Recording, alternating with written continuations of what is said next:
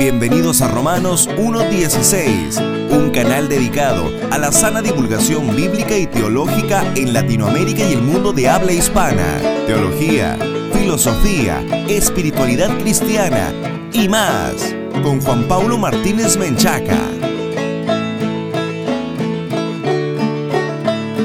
Bienvenidos patrocinadores y amigos a este nuevo programa de Romanos 1.16, el programa consentido de todos los latinoamericanos que aman la infalible, suficiente e inerrante palabra de Dios. Un fraternal saludo a todos nuestros amables amigos que nos escuchan a través de la radio y de la internet. Si esta es la primera vez que escuchas Romanos 1.16, te queremos invitar a que visites nuestro sitio web oficial y descargues el regalo especial que tenemos para ti, debes entrar a www.jpaulomartinez.com diagonal regalo y acceder con la contraseña en mayúsculas celebrando la reforma. Repito, www.jpaulomartinez.com diagonal regalo y entrar con la contraseña celebrando la reforma. La contraseña debe de ir en mayúsculas. Este es el segundo programa de la serie Cristo en vosotros. Y este episodio se titula Al encuentro del Cristo encarnado.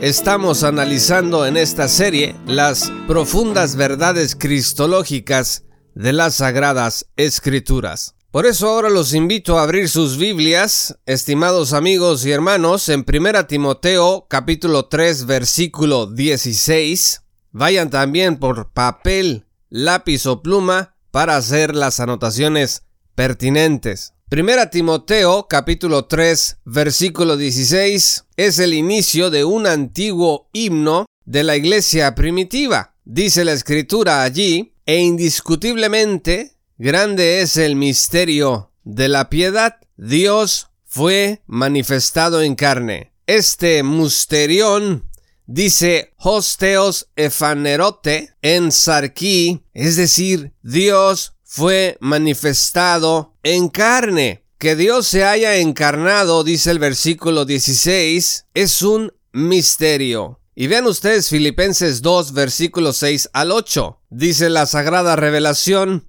el cual siendo en forma de Dios, no estimó el ser igual a Dios como cosa a que aferrarse, sino que se despojó a sí mismo, tomando forma de siervo, hecho semejante a los hombres, y estando en la condición de hombre, se humilló a sí mismo, haciéndose obediente hasta la muerte y muerte de cruz, por lo cual Dios también le exaltó hasta lo sumo y le dio un nombre que es sobre todo nombre, para que en el nombre de Jesús, dice el versículo 10, se doble toda rodilla de los que están en los cielos y en la tierra y debajo de la tierra, y toda lengua confiese que Jesucristo es el Señor, para gloria de Dios Padre. Cuando leemos estos dos versículos, presentan, como lo hace la perspicuidad de la Biblia, un escenario nutrido de verdades fundamentales. Dios fue manifestado en carne. El Dios eterno del que hablamos en el primer episodio de esta serie Cristo en vosotros, vino y se encarnó. En primer lugar, la palabra griega para forma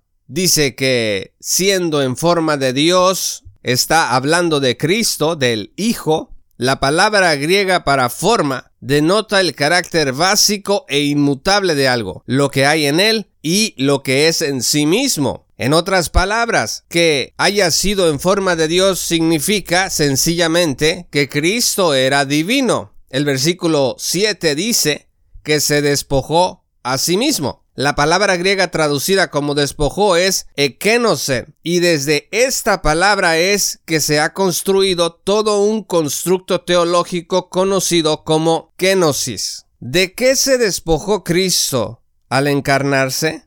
No se despojó de su deidad, pues él era, además de hombre, verdadero Dios. Tampoco se despojó de alguno de sus atributos divinos, pues hubiese dejado de ser verdadero Dios. De lo que Dios se despojó fue de su reputación exaltada y gloriosa al adoptar nuestra naturaleza humana. Por eso tenemos que estar de acuerdo con los teólogos que dicen que cualquier teoría kenótica que afirme que Cristo se despojó de alguno de sus atributos divinos, pues está equivocada.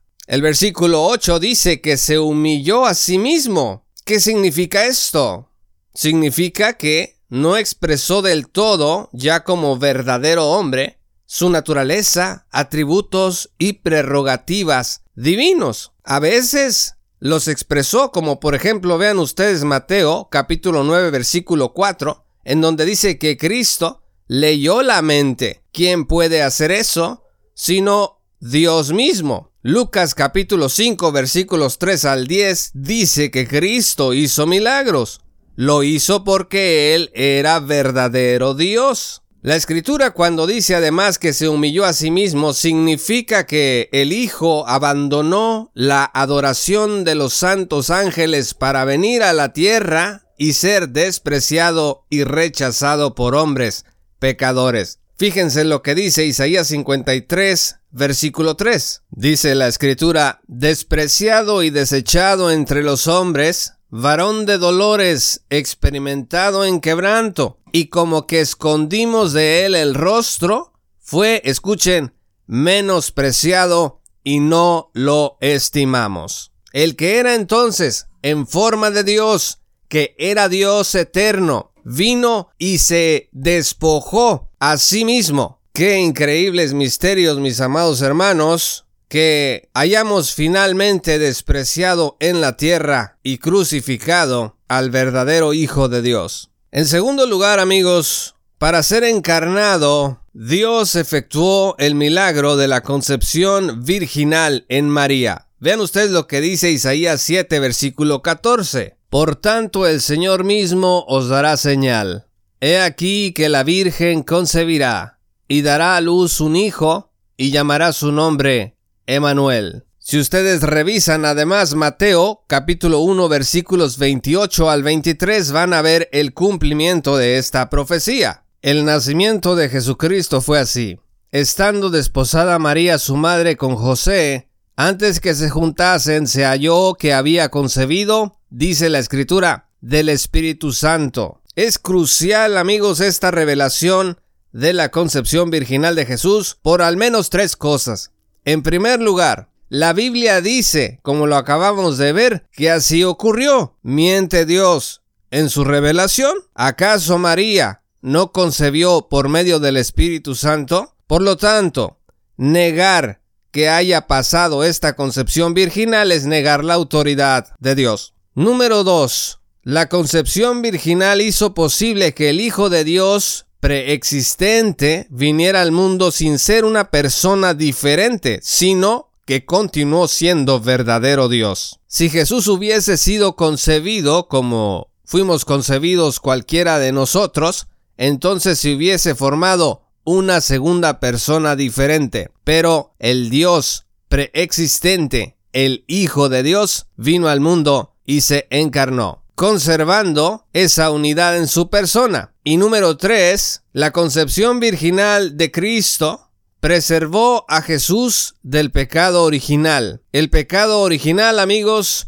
es lo que hace que nosotros vengamos al mundo con culpa imputada de parte de Adán y con la corrupción heredada. Vean ustedes Romanos 5, versículo 12, que dice, Por tanto, como el pecado entró en el mundo por un hombre, y por el pecado la muerte, así la muerte pasó a todos los hombres por cuanto todos pecaron. Sin embargo, la concepción virginal, como dice el versículo 18 en el primer capítulo de Mateo, la concepción por el Espíritu Santo, preservó a Jesús de esta culpa imputada y de esta corrupción heredada. Negar la encarnación de Jesús por otro lado, es hablar de acuerdo al espíritu del anticristo. Primera de Juan capítulo 4 versículos 1 al 3 dice, Amados, no creáis a todo espíritu, sino probad los espíritus si son de Dios, porque muchos falsos profetas han salido por el mundo.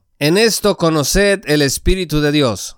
Todo espíritu que confiesa que Jesucristo ha venido en carnes de Dios.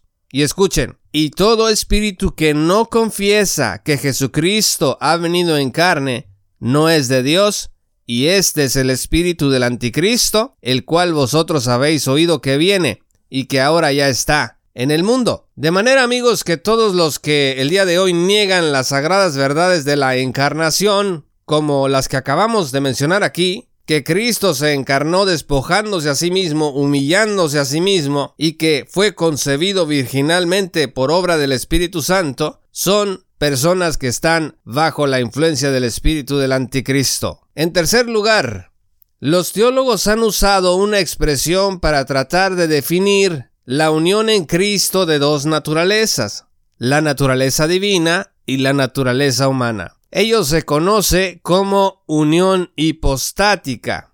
La encarnación hizo posible la unión hipostática. Vean ustedes cómo definen MacArthur y Myway la unión hipostática en su teología. Cito, las dos naturalezas de Cristo en una persona teantrópica, Dios hombre. Fin de la cita. Esta palabra de teantrópico se constituye del prefijo teos y del sufijo antropos, que tiene que ver con Dios y con la palabra para hombre. Dos naturalezas de Cristo en una persona. Y esto es consistente con la historia de la iglesia. En el concilio de Nicea, por ejemplo, del 325, Jesús fue declarado verdaderamente Dios y para el 451 en el concilio de Calcedonia, Jesús fue declarado a la vez humano y divino, sin confusión, cambio, división o separación. Una vez que Cristo se despojó y se humilló a sí mismo, entendemos mejor que Jesús haya nacido como cualquiera de nosotros, vean ustedes Mateo 2 versículo 1, haya crecido como cualquiera de nosotros, vean ustedes Lucas 2 versículo 40, que se haya cansado, Juan 4 versículo 6 nos habla de eso, que haya tenido sueño como cualquiera de nosotros, Marcos 4 versículos 38, que haya tenido hambre como la tuvo en la tentación en el desierto, que haya tenido sed, que se haya enojado, vean ustedes Marcos capítulo 3 versículo 5, que haya estado triste, como dice Mateo 26 versículo 37, que haya llorado, que haya tenido compasión, que al igual que nosotros haya amado, vean ustedes Marcos 10 versículo 21, Jesús, amigos, fue pues en todo como nosotros, pero sin pecado, tuvo gozo, tuvo tentación, oró, sufrió, vean ustedes Mateo 16, versículo 21, y por supuesto, murió, según Marcos 15, versículos 37 al 39. Por eso Hebreos capítulo 2, versículos 17 al 18 dice lo siguiente, por lo cual debía ser en todo semejante a sus hermanos para venir a ser misericordioso y fiel sumo sacerdote en lo que a Dios se refiere, para expiar los pecados del pueblo. Pues en cuanto él mismo padeció siendo tentado, es poderoso para socorrer a los que son tentados. La encarnación de Cristo ofrece doble consuelo. Por un lado, Él entiende cada cosa por la que nosotros el día de hoy atravesamos si estamos sufriendo, si estamos en gozo, si tenemos preocupación, si pasamos necesidad, si estamos pasando hambre o sed, si tenemos una gran necesidad de orar, de que Dios nos asista en un problema, todo eso Cristo lo entiende perfectamente porque Él al encarnarse atravesó por todo eso. Fue además tentado. ¿Estás pasando, estimado amigo, por una grave tentación? Bueno, Cristo atravesó también la tentación y la venció con la palabra de Dios. Él entiende lo que nos pasa y nos ofrece la salida. Y en segundo lugar dice que era necesario que Él se encarnara para expiar los pecados del pueblo. El profeta Juan el Bautista decía, He aquí el Cordero de Dios que quita el pecado del mundo. Jesús fue bautizado y se bautizó porque era necesario, dice Mateo 3, versículo 15, que él cumpliera con toda justicia. Dios había ordenado que la gente se bautizara a través de Juan el Bautista, su profeta, y Jesús debía de cumplir con todo lo que Dios mandaba. Jesús dependió durante toda su vida del Espíritu Santo, Vean ustedes Isaías 11 versículos 2 al 3 dice, y reposará sobre él el espíritu de Jehová, espíritu de sabiduría y de inteligencia, espíritu de consejo y de poder, espíritu de conocimiento y de temor de Jehová, y le hará entender diligente en el temor de Jehová. No juzgará según la vista de sus ojos, ni arguirá por lo que oigan sus oídos. Cristo era dependiente del Espíritu Santo en su encarnación. No somos nosotros amigos el día de hoy, como parte de la iglesia, extremada y absolutamente dependientes del Espíritu de Dios? Pues Cristo lo fue también aquí en la tierra. De manera que el Espíritu Santo estuvo manifestado durante su concepción, durante su bautismo y durante su tentación en el desierto exactamente lo mismo que ocurrió durante su muerte. Hebreos 9 versículo 14 dice, cuanto más la sangre de Cristo, el cual mediante el Espíritu Eterno se ofreció a sí mismo sin mancha a Dios, limpiará vuestras conciencias de obras muertas para que sirváis al Dios vivo. Dice que Cristo se ofreció mediante el Espíritu Eterno, es decir, el Espíritu Santo. Una vez pues que Cristo encarnado fue semejante en todo a nosotros, después de enseñar las buenas nuevas y el reino venidero, fue ejecutado en la cruz por nuestros pecados. Vean ustedes Mateo 27 versículos 15 al 56 donde se narra la crucifixión de nuestro Señor y lo que se consiguió allí. Vean ustedes Romanos 3 versículos 21 al 26 que dicen pero ahora aparte de la ley se ha manifestado la justicia de Dios testificada por la ley y por los profetas.